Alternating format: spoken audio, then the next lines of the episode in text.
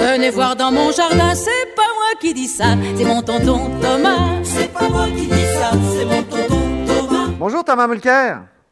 Salut Antoine. En direct de Saint-Sauveur. Ben oui, dans les Laurentides, c'est l'ouverture de la pêche à la truite aujourd'hui, mais les lacs sont encore gelés. oui, c'est un petit problème, effectivement. Puis, je pense qu'il faut respecter la distanciation. Pas, pas avec les poissons, mais il ne faut pas y aller en groupe. non, surtout pas. Hey, ça barde chez les conservateurs? C'est hallucinant. Alors, COVID oblige, eux, aussi, ils ont retardé leur course, du moins sa mise en pratique. Ils ont extensionné d'un mois la période pendant laquelle on pouvait recruter des membres, parce que tout ça, ça devait se faire en ligne. Il n'y avait plus de recrutement de porte-à-porte et dans les groupes et ainsi de suite. Et voilà qu'il y avait quatre personnes finalement qui avaient rencontré tous les critères un très connu, Peter McKay, qui, à mon point de vue, va l'emporter assez aisément. Un deuxième député, un gars solide, qui a fini troisième la dernière fois, Aaron O'Toole, un député de l'Ontario, qui, les deux parlent, bon, McKay, on en a parlé pas mal. O'Toole a, fait l'armée, les forces armées. Il, a appris ce, français obligatoire qui est vraiment pas mal. Il est un peu laborieux, mais, mais vraiment pas mal. Et finalement, il y a une avocate euh, de, Toronto, qui, lesbienne Lewis, et euh, elle est intéressante, elle a tout un CV. C'est une femme euh, de couleur et elle est, elle est vraiment très solide et elle attire beaucoup les conservateurs sociaux, c'est-à-dire les gens très proches de leur église et ainsi de suite. Il ne faut pas la sous-estimer, celle-là. Puis il y a un pauvre bonhomme dont personne n'a jamais entendu parler, qui a réussi à déposer l'argent et ainsi de suite. Il s'appelle Derek Sloan un député conservateur qui vient d'être élu pour la première fois à l'automne. Et lui, c'est un, un flyer. Lui, lui, il vogue dans, la sphère Fox News, Trump. ça, c'est son territoire. Oh, OK. Alors, vous voyez bien que ça ne décolle pas. On va juste le dire gentiment, ça ne décolle pas son, sa campagne. De l'intérieur du parti, on me dit qu'il cherche à se faire exclure comme candidat tellement que ses sorties sont saugrenues. Alors hier, il s'est attaqué là Horacio Ruda, au fédéral, c'est un, médecin très respecté qui s'appelle la docteure Teresa Tam. Ben oui. Euh, elle a fait des grandes études à l'international, très respectée. Elle a fait des publicités très remarquées à la télé. Ben oui. Et il commence à l'attaquer disant, ah, écoutez, est-ce qu'elle s'occupe du Canada ou elle s'occupe de la Chine? Ah, mon Dieu! Elle est d'origine, elle est née euh, à Hong Kong. Et euh, elle est en train de dire la même chose que les Chinois, puis le, Parti communiste chinois est en train de dire au Canada quoi faire. Moi, je vais me tenir debout pour la liberté d'expression, puis il parle pour la gloire. Ce qui était déjà étonnant. Donc, de l'interne, on me dit, il suffit d'une seule plainte de n'importe qui, pas nécessairement d'un membre du parti, que le gars enfreint les principes de base, il y aura une enquête. En ah. d'autres mots, il cherche juste ça, de pouvoir lui dire hasta la vista, bébé. Parce que lui, la dernière chose qu'il veut, c'est de finir avec 1 des, votes. Et pourquoi pas partir dans la gloire. Ah, il veut, il veut être martyr. Ben, exactement. Alors, il y a ça. McKay, sa campagne a été vraiment poche, mais il va gagner. Et donc, j'ai ce qu'on me dit de l'interne, parce que vendredi prochain, le 1er mai, ils doivent annoncer leur date et tout ça. La date originale était à la fin du mois de juin, 27 de mémoire. Mm-hmm. Et j'ai l'impression qu'ils vont rester avec une date assez hâtive et tout faire en ligne et juste tirer la, la plug parce que l'autre gros problème qu'ils ont eu, c'est Andrew Scheer. Parce que Scheer, on lui demande, bon, écoutez, ce sont des déclarations racistes. Est-ce que vous êtes encore le chef, vous êtes en charge du caucus? Est-ce qu'il y aura une action disciplinaire prise contre lui? Parce ben qu'il est quand même député. Et encore hier, il a refusé de répondre, Thomas. Il a carrément refusé de répondre et c'était troublant. Je connais personnellement Scheer. Euh, je peux ne pas être d'accord avec lui sur plein de choses, mais mhm. j'ai toujours eu un sens que ce gars-là savait la différence entre le bien et le mal. Si on n'a pas encore compris que le, racisme, c'est mauvais, on a un gros problème. Et c'est désolant de voir M. Scheer terminer ainsi sa carrière comme chef et ainsi de suite. C'est vraiment triste, mais les, conservateurs euh, espèrent juste passer à un autre appel. Ils veulent installer un nouveau chef, se débarrasser de se débarrasser de ce flyer-là. Puis Peter McKay, c'est ce qu'on appellerait un progressiste conservateur, style un ben peu Brian Mulroney. D'une manière célèbre, son papa, qui était député conservateur pendant des années et des années, s'appelait Elmer McKay. Mm-hmm. Lui avait cédé son siège à Brian Mulroney pour que Brian Mulroney puisse se faire élire dans Central Nova pour Oui, avoir oui, un siège et, et faire son entrée à la Chambre des communes. Donc, c'est une vieille famille conservatrice.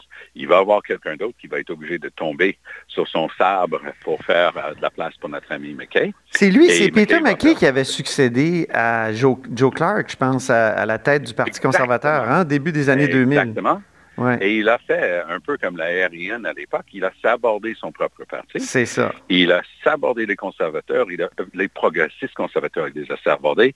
Il a fusionné avec Stephen Harper, ils se sont donné la main. Harper, à son grand mérite, a toujours respecté le deal avec Peter McKay, qui a toujours occupé la première place à côté de Harper à la Chambre des communes. Il était tout à fait droit dans l'entente qu'il avait faite avec McKay, qui a décidé la dernière fois de ne pas se présenter. Cette fois-ci, il y a quand même euh, lieu de, de, parier que M. McKay va gagner cette fois-ci.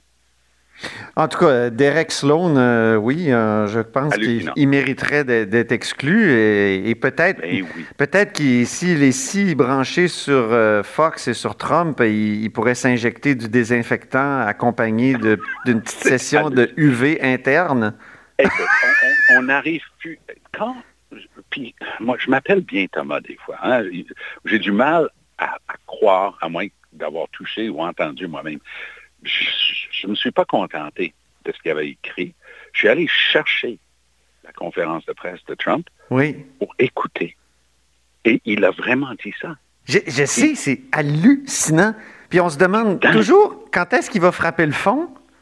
Puis Écoute, il, les il- il défonce des planchers constamment.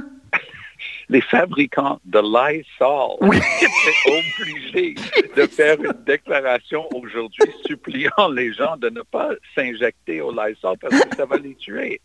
Mais le président des États-Unis a dit que lui, ou- oublie les experts, oublie les médecins, lui, Dr. Donald, il avait trouvé la solution. Oui. On s'injecte avec des désinfectants. C'est complètement fou. I'm a really Et smart guy, you know? A stable genius. Ah, mon Dieu! Ah, c'est, c'est- c'est vraiment une catastrophe. Il paraît qu'il y a un syndrome en psychologie euh, euh, qui, qui- qui désigne une personne qui est trop sûre d'elle. Oui. Et, et- et- et je, je pense que, évidemment, il semble bien qu'il soit atteint de ce syndrome-là. Il est atteint de quelque chose. Ah non, c'est clair. ce, qui est, ce qui est dingue, c'est que sa base est encore là, là. Il y aura un vote demain matin, il y aura 45% du vote, c'est sûr. Mais oui. Et je ne suis pas sûr que Biden va le battre. Euh, Je pense que Biden a des bonnes chances de le battre. Tu Mais penses, Biden oui? est allé d'une drôle de sortie hier. Biden a fait une- un appel pour une levée de fonds et il a dit, faites attention, rappelez-vous de ce que je vais vous dire là. Donald Trump va essayer d'annuler les élections. Il va essayer de rester en poste sans élection. Je pense que c'est un peu sauté. C'est peut-être pour motiver sa base, mais c'est dire où on est rendu aux États-Unis, quand on suppose même que le président des États-Unis puisse complètement vouloir contourner la Constitution et les règles de base. Le syndrome dont je parlais, c'est le syndrome, euh, Thomas, euh, Dunning-Kruger. Bon. C'est un syndrome d'une personne trop sûre d'elle. Et, et- et je me, là, je vais essayer de faire un lien avec, euh, avec nous, au Québec. Est-ce qu'on avait le syndrome Dunning-Kruger? Au début de la Ben, crise? Est-ce qu'on était trop sûr de nous? Parce que moi, j'ai écrit une chronique cette semaine qui s'intitulait « Ça va pas bien ». On disait toujours Et- « Ça va bien aller », mais il me semble que ça va pas si bien que ça. Et en fait, ça va mal. Et Antoine, j'ai plugué cet article-là parce que je l'ai trouvé tellement pertinent. je fais des commentaires tous les matins à la radio anglophone CJAD à Montréal. Oui. J'ai parlé avec euh, les auditeurs de, de cet article. Je voudrais qu'ils aillent le lire. Parce que tu- as l'œil euh, de l'observateur quand tu dis, écoutez, là, il y a à peine quelques semaines, on rigolait, disant que la fée des dents euh, était exemptée des règles, puis euh, le lapin de Pâques pouvait toujours passer, et ainsi de suite. Là, là, toute ce- cette bonhomie-là est en train de prendre le bord. Là. On est en train de vivre une catastrophe. On n'a aucune idée par quel bout traiter notre catastrophe nationale dans les CHSLD. Et le fait même de demander la semaine dernière d'avoir tout ce qui était possible d'avoir comme aide médicale des forces armées et cette semaine de demander un autre 1000 soldats pour venir faire ça, Mais oui. ça, c'est une photographie d'une crise créée de longue date, hein, On ne peut pas tout mettre ça sur les épaules euh, du gouvernement de la CAQ. Certainement pas. Non. Les coupures des libéraux, les problèmes dans les CHSLD étaient très connus depuis très longtemps. Mais là, c'est une catastrophe qu'on est en train de vivre, puis ils n'ont pas l'air d'avoir le début de l'ombre d'une idée de comment nous en sortir. Non, c'est ça. C'est appel à l'aide sur euh, appel à l'aide euh, constamment. Mais quand tu disais que c'est un, un, vieux problème, là, il y a même un député péquiste qui a siégé entre 1976 et 81, Jean-Guy Mercier, qui m'a écrit pour me dire qu'il avait effectué une enquête sur le centre d'accueil, le centre d'accueil de Lanoret pendant son mandat. Puis déjà, il voyait qu'il y avait des problèmes. Alors, ça date des années 70, puis je pense qu'on n'a jamais réussi à prendre ce problème-là à bras le corps.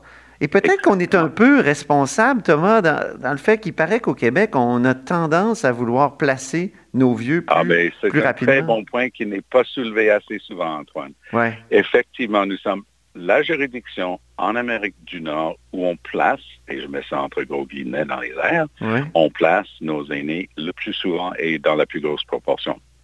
Et ce qui est un vrai problème, parce qu'effectivement, les familles ne sont plus là en, soutien très souvent, parce que ma maman est dans une résidence dans les Laurentides, dans, dans, ce coin. Et heureusement que sa résidence a été épargnée de la COVID-19, mais je peux te dire que quand on va là-dedans, on voit toujours les mêmes visages de gens, de quelques personnes qui viennent voir leurs parents régulièrement, mais c'est l'exception et pas la règle. En même temps, on dit toujours ça. Puis hier, je parlais à l'ancien ministre Régent Hébert qui me disait que lui, comme chercheur, avait essayé d'avoir les données sur le taux d'hébergement.